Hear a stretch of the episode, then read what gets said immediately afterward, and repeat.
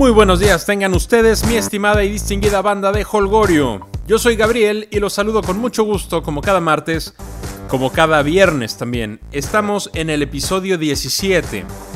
Oigan, ¿qué tal les fue el fin de semana? En el fin de semana más mexicano del año. ¿Cómo estuvo?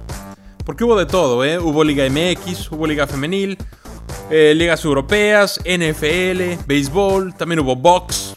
Yo no soy muy fan, ¿eh? Yo no soy muy fan del box, pero sí soy fan de pasármela bien y me gustó mucho la pelea. Aplausos de pie para Golovkin y también para el Canelo, que en mi opinión y en la de muchos perdió el combate en el ring y debió perderlo también en las tarjetas.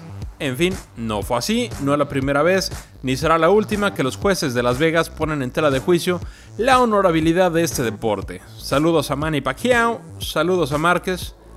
Por ejemplo, banda de Holgorio, hoy es martes y como cada martes, hoy otorgamos el Holgorio de la semana, pero muchos de ustedes ya se dieron cuenta, a diferencia de todos los otros galardones que hemos otorgado, el ganador de esta semana no lo elegí yo y no se eligió eh, eh, por unanimidad, ¿no? Lo eligieron ustedes, banda de Holgorio, a través de las redes sociales. Muchas gracias por participar y por colaborar con este su podcast de confianza. Ya se la saben, Twitter HolgorioFood y Facebook Holgorio Futbolero, ahí estamos en contacto. Hoy, banda de Holgorio, hoy vamos a platicar de la jornada 9 de la Liga MX. Vamos a platicar también un poco de un mexicano que le está rompiendo en Europa desde hace ya un buen rato, ¿eh? Y por supuesto que tenemos Liga Femenil, como siempre. Y ya se les dije, como es martes, cerramos con el holgorio de la semana. Pero bueno, a lo que nos truje, empezamos con, con la Liga MX, Liga Vancomer MX, en su jornada número 9. Abrió con el Morelia 3, Tigres 3. Esto fue el viernes, ¿eh? Les decía en el episodio del martes que Tigres no iba a perder este partido por nada del mundo, ¿eh? Y miren nomás. Estuvo cerca de ganarlo. Los Tigres estuvieron a punto de ganarlo. Fue un gran juego, ¿eh? Fue un gran juego. Grandes goles, con errores también, pero al final me parece un resultado, un resultado justo para Morelia y para Tigres. Mención especial para Javier Aquino, que se aventó un par de golazos, sobre todo el primero, y de zurda, papá. De zurda. Lo único que no me gustó, ya que estamos hablando de, de Javier Aquino, lo único que no me gustó es que cuando mete el primer gol, ¿no? Mete el primer gol, el, riflazo de zurda que clava en el ángulo. Eh, se pone el dedo en la boca, cayendo a la tribuna. Digo, como para qué, qué necesidad, ¿no? Si se ganara algo, dices, bueno, ok, lo entiendo, vale la pena, arriesgate, pero, pero pues no es, no hay nada más alejado de la realidad, ¿no? ¿Te imaginas a la porra del Morelia? Eh, disculpe, compañero animador, el caballero Javier Aquino nos pide que guardemos silencio. Y va en serio, porque lo hizo después de meternos gol. Oh, es cierto, repámpanos, yo quería seguir gritándole y ahora no puedo. No, o sea, no, es, lo, más, lo más estúpido del mundo. Por supuesto que no no lo van a dejar de hacer, te van a chiflar más, no le estás demostrando nada a nadie, compadre, es tu chamba, que la haces muy bien, por cierto. Entonces, concéntrate en tus jugadores, no te concentres en, andar callando a nadie. Por ahí Gallardo lo hizo en algún momento, muchos lo hacen, ¿eh? no solo aquí, no muchos. Paren con eso, no, no tiene ningún sentido. Yo solo digo. En otro juego, también el viernes, empate en la frontera norte, en la esquina superior izquierda del país, ahí donde Ahí, tantito antes de Chulavista, ¿verdad? Ahí en TJ, en Tijuana. 1-1, Cholos y América. América se adelantó con gol de Uribe después de una muy buena jugada de Cecilio Domínguez. Cecilio que habían dado, o sea, empezó muy bien, empezó partiendo plaza y después como que se fue para abajo, ¿no? Nada más nos acordamos de Cecilio cada juego que lo amonestan. Pero no, ahora hizo una gran, gran, gran jugada por banda izquierda y se la dejó a, a Uribe nada más para que la empujara. Luego se ve expulsado Zamudio, Samudio se fue expulsado, eh, tampoco ninguna novedad. Y Cholos empató también eh, con una muy buena jugada en ofensiva que firmó de gran manera Miller Bolaños en su debut con la camiseta de Cholos. ¿Te imaginas debutar con tu equipo y pum, la clavas y además les das puntos? Bien por Miller Bolaños. No me acuerdo quién hizo esa jugada, ese pase de medio campo hacia, hacia, el, hacia la media luna del área y por ahí alguien abre las piernas, le da un taconazo, llega Miller y pum, para adentro. Bien por ellos. Entre los amonestados americanistas están, como ya les decía, Cecilio y Guido Rodríguez. Nada nuevo bajo el sol. Cada, cada juego ahí, andan ellos dos. Y por Tijuana se ha expulsado en los últimos minutos Damián Musto. Buen punto para ambos equipos, van bien los dos. Eh, empezó terriblemente mal Cholos, ya compuso camino y ahora pues no ganó, pero empató en un partido nada sencillo. Bien por los dos. Otro juego, este ya fue el, el sabadito. El Cruz Azul recibió al Santos. Y pues sí, ganó la máquina, ganaron 2-1. Y es de los casos raros, ¿no? Que los resultados ahí van. O sea, Cruz Azul no pierde. Pero la impresión es que el equipo no termina de, de arrancar. La afición está bien porque se van a meter a liguilla seguramente, ya tenían un muy buen rato de no hacerlo. Entonces la afición pues como quiera ahí eh, no, no son muy fans de- del estilo de Gemes, otros sí, pero bueno, la afición ahí anda apoyando. Santos se quedó con 10 empezando el segundo tiempo por doble amarilla a Jorge Sánchez. Bien expulsado Jorge Sánchez, ¿no? Cortando un avance, está bien. Después, para Santos, tiene que salir Ventura Alvarado directo al hospital por un golpe en la cabeza que lo noqueó bastante gacho, ¿eh? Todavía se levanta, da un par de pasitos y, suelo de nuevo, ¿no? Eh, lo bueno, afortunadamente, es que no pasó a mayores. Ventura Alvarado está, está perfectamente bien. Todavía en observación, pero perfectamente bien. Y luego el árbitro se vuelve loco y expulsa a Walter Sandoval por una falta simple y cotidiana en medio campo. Yo no vi ninguna agresión de parte de Walter Sandoval. Pero en esa misma jugada, Julio Furch le mete un pisotón a Omar Mendoza, ahí donde les platiqué. Y a las regaderas este y al menos dos juegos más. O sea, perdió la cabeza Furch terriblemente mal. Cruz Azul jugó contra 10 durante media hora y contra 8 durante 12 minutos. Yo esperaría, no sé qué piensan ustedes, un resultado un poquito más convincente. Pero bueno, los tres puntos valen igual y ahí está el Cruz Azul. Y del Santos, ni hablar, tienen 8 puntos de 27 posibles. Y yo les tenía preparado todo un párrafo bastante choncho acerca del Chepo y de Benjamín Galindo como, como director y, auxiliar técnico. Pero pues ya no hace falta porque ya no son más parte de la institución. ¿no? Salió el Santos en la noche a decir que, que bye bye, que muchas gracias, que mucha suerte en lo que venga y que ya no forman parte de la institución. Se queda a cargo Robert Dante Siboldi, que es director de Fuerzas Básicas de Santos. Ahora, ya sea Siboldi o quien llegue, tienen la consigna de sumar de 3 en 3, porque además de que la liga ya se, ya se les va, ya se aleja, todavía pueden, todavía faltan muchos puntos, pero ya se ve lejana. El tema del porcentual ese está más cerca, ¿eh? ese, sí, ese sí les, les está siguiendo de cerca cada vez más a los, a los Santos. Están nada más y nada menos que a 10 puntos del sotanero general que es el Veracruz.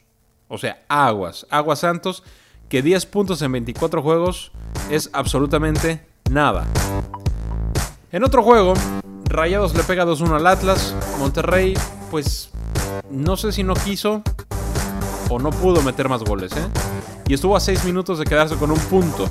Funes Mori falló un penal que ni a la portería latinó. Pobrecita, le, le pegó a, la- los, a, los hot dogs que traían ahí arriba. Pero la calidad de los jugadores de Rayados les permite inventarse goles cuando los necesitan. Como el de Aviles Hurtado, ¿no? Zapatazo al ángulo impresionante. Bastante lejos el tiro, ¿eh? Golazo de Aviles Hurtado, 1-0. Al poco tiempo empató Brian Garnica. Y en la recta final del partido, en un balón frontal que mide mala defensa, Funes Mori cabecea y la pone por encima de Fraga para el 2-1 definitivo. Fraga tampoco salió con la determinación necesaria para tapar esa bola, ¿eh? porque venía botando, este, se la gana de cabeza Funes Mori, Fraga ya estaba a mitad de camino, entonces le faltó ahí un poquito de determinación a Fraga y se hubieran llevado un punto valiosísimo del, de, de Monterrey. Pero bueno, Rayo seguirá de líder por lo menos dos jornadas más. Atlas tiene 7 puntos, los mismos que Pumas y Puebla, ¿no? Que, comparten la última posición. En otro juego, el León, el León le metió 3-1 al Pachuca. La última vez que León cambió de director técnico, como dato curioso, llegó mi compadre Torrente, ¿no?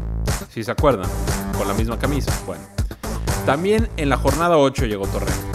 Y lo sacó del último puesto para meterlos en la liguilla, ganando 6, empatando 4 y cayendo en la semifinal con Tigres, que a la postre sería campeón en una final navideña. Ahora, el dato curioso es que el Chavo Díaz también llegó en la jornada 8 y lleva dos partidos, dos triunfos. Yo solo digo. Aplastante León el primer tiempo, ¿eh? Muchas, eh, muchas buenas jugadas, con mucha más determinación que Pachuca. Y un claro ejemplo de esto de la determinación es el gol que mete el Chapo Montes, que fue el segundo de León.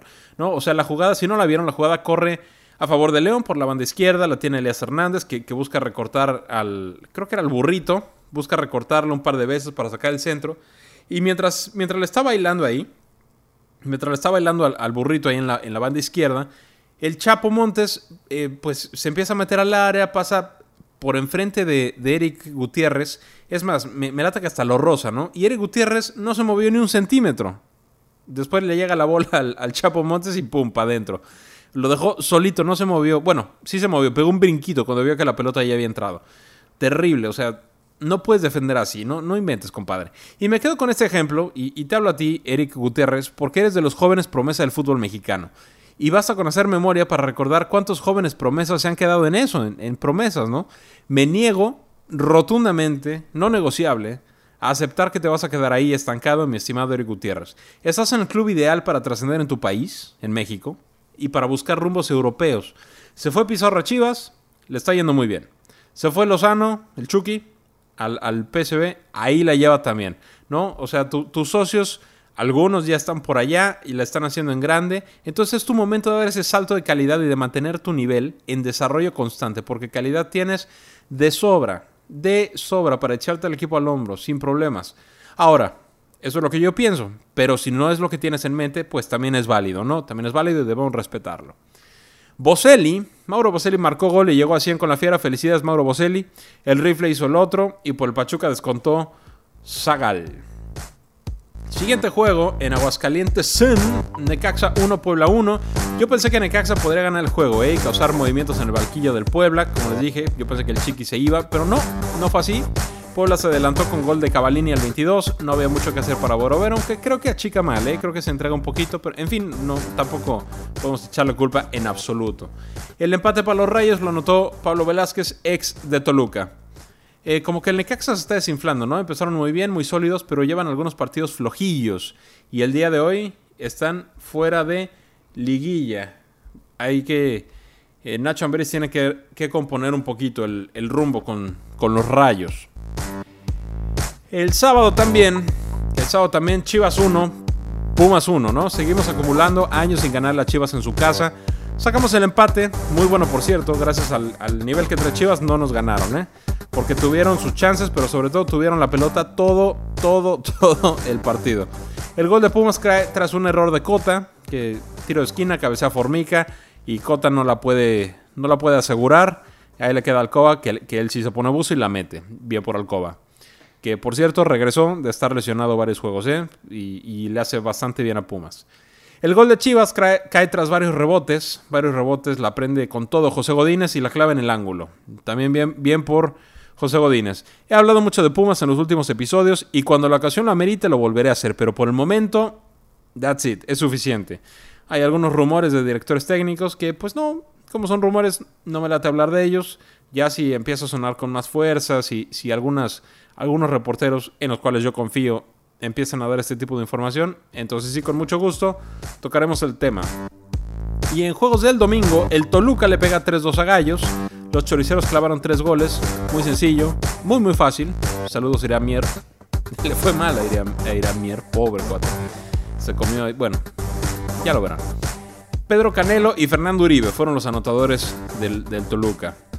Pero antes de terminar el primer tiempo, Ervin Trejo de penal y Everaldo Stum con un magnífico, magnífico cabezazo pusieron el 3-2 que hacía suponer más emociones para la segunda mitad, pero Nanay así se quedó el juego. Rubén Zambuesa y Tito Villa salieron lesionados. Y finalmente, el Veracruz, el Veracruz recibió a los Lobos WAP. Este partido lo tenían que ganar tanto Tiburones como Lobos a como diera lugar. A como diera lugar, no negociable y lo hizo el que lo buscó más, ganó Lobos 1-0. A Mauri Escoto cerró la pinza para el 1-0 definitivo, gran triunfo para la causa poblana y para Rafa Puente, que suma de a 3 después de un muy buen rato y deja la última posición porcentual.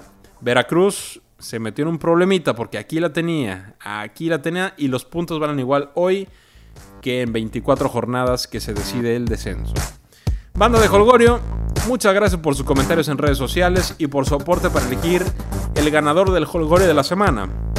Que por cierto yo le solté una terna por ahí, le solté a Gerardo Alcoba, Javier Aquino y Mario Boselli y ustedes ya decidieron.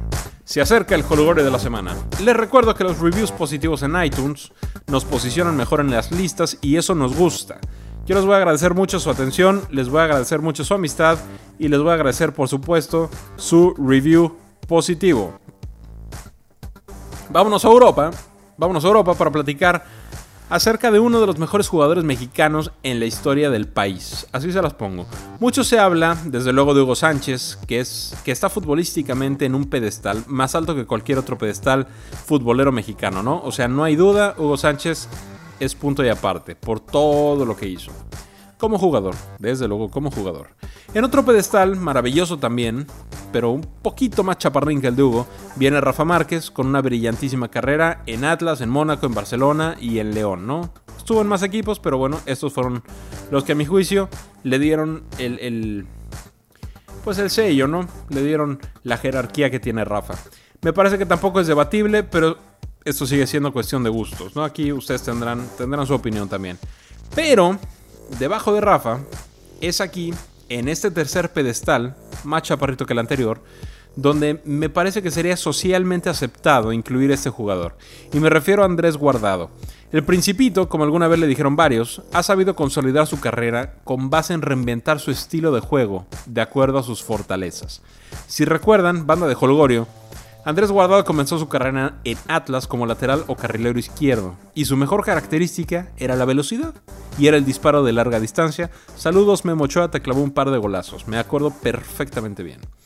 Pero con el paso de los años, Andrés Guardado llegó a jugar de volante, de extremo, alguna vez se metió también de central, ¿no? Por necesidades del equipo.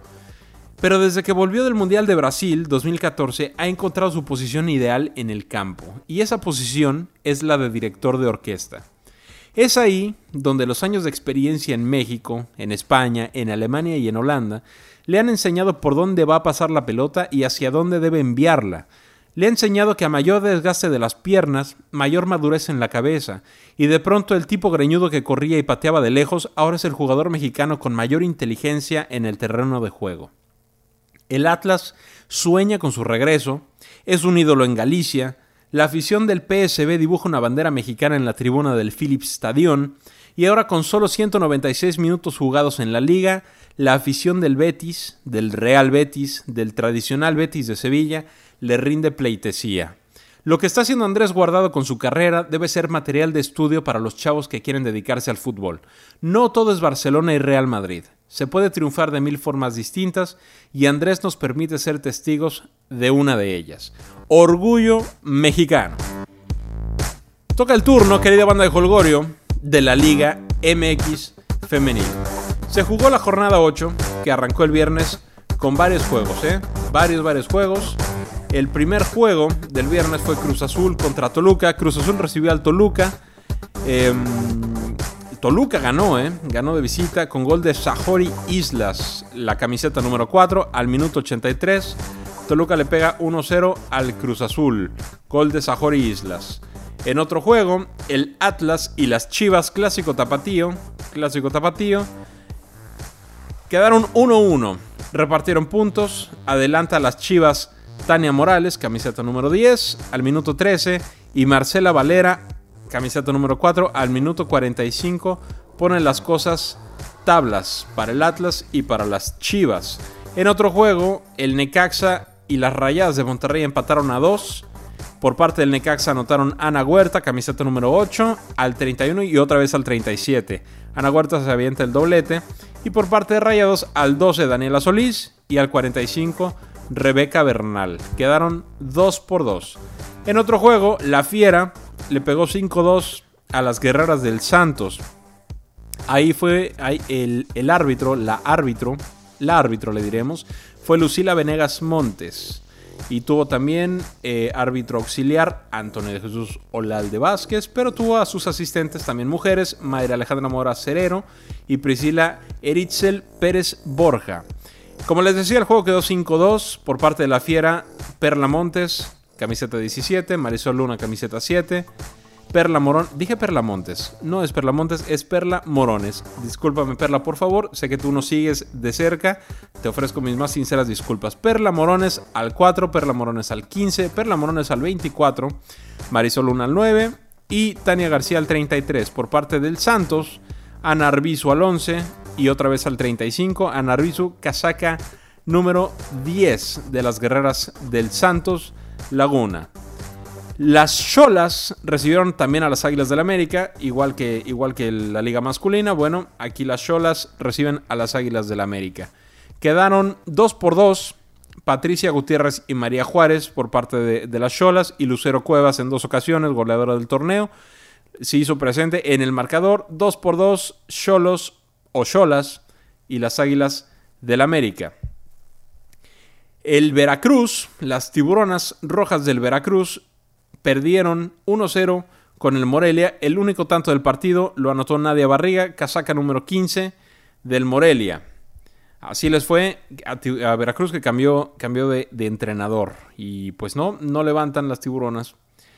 Luego las Pumas de Leana Dávila en la cantera. Entrador en la cantera no hay mucho espacio, ¿eh? tampoco crean que fueron 100.000 personas. No hay mucho espacio en la cantera que se llena siempre, pero se quedaron muchas afuera. Eh, hay que contemplar directiva Puma. Tal vez, me parece que en CEU caben más, ¿eh? Me parece que, habría buenas entradas.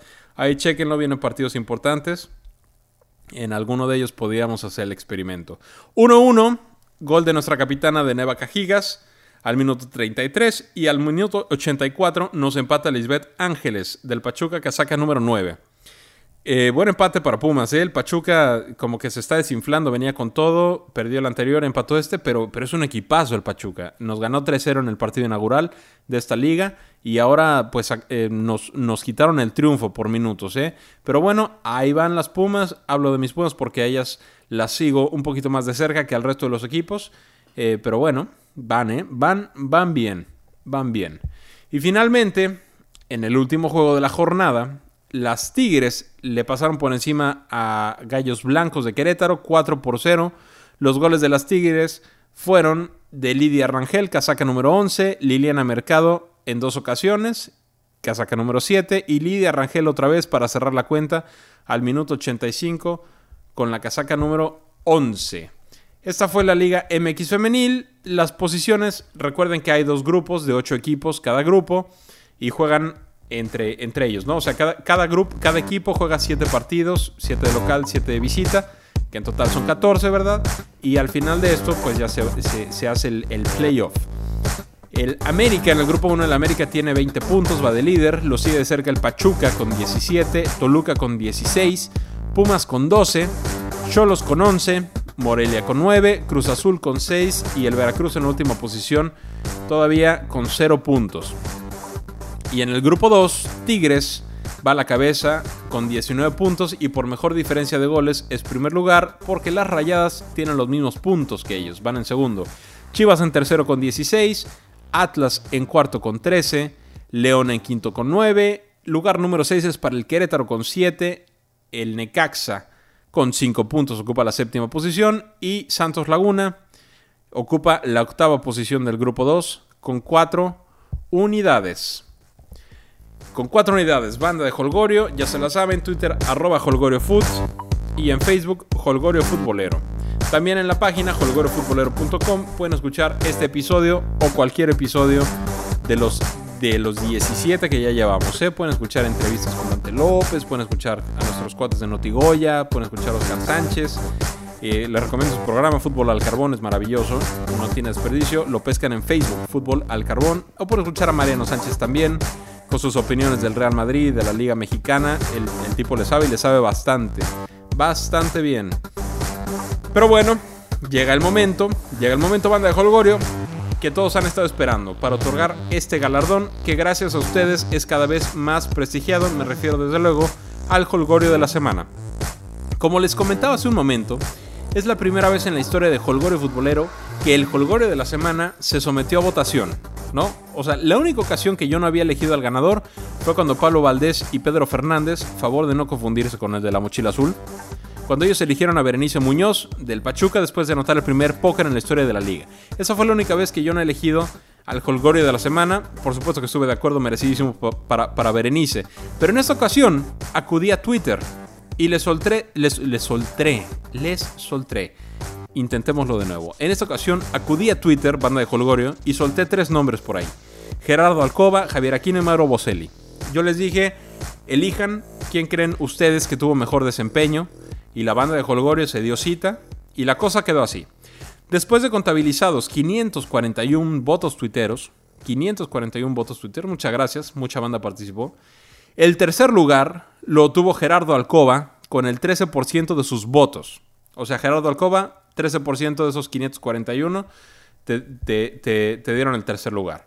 El segundo lugar obtuvo el 29% y el primer lugar el 58% de sus votos. Es decir, con 314 votos, el holgorio de la semana es para...